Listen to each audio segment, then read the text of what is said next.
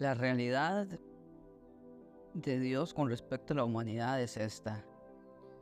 No se dan cuenta de que los que hacen lo malo no heredarán el reino de Dios. No se engañen a sí mismos.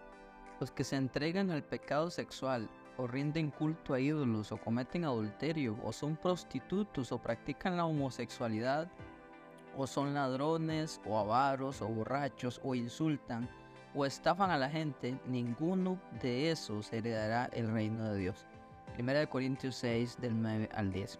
Esa es la, la realidad, la trágica realidad de la humanidad y el veredicto de Dios para aquellos que viven una vida eh, de pecado. Los que se entregan a esas listas de pecado y no es todo, trata de cubrir el panorama de la humanidad. Sin embargo, eh, la solución de Dios y o más bien hay, hay, hay, una esperanza y eso nos la dice 1 Corintios 6, 11.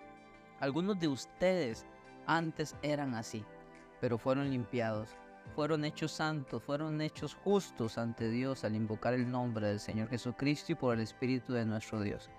Este texto, 1 Corintios 6, 11, nos dice de que puede, existe la posibilidad de que eh, haya una, un cambio, de que hay una alternativa. Dice, algunos de ustedes antes eran así. Es decir, hay esperanza para la humanidad.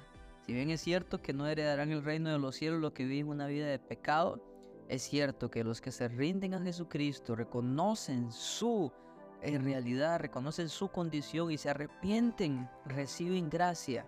Y como dice aquí, fueron limpiados. El Señor Jesucristo limpia de toda inmundicia a aquel que se vuelve a Él.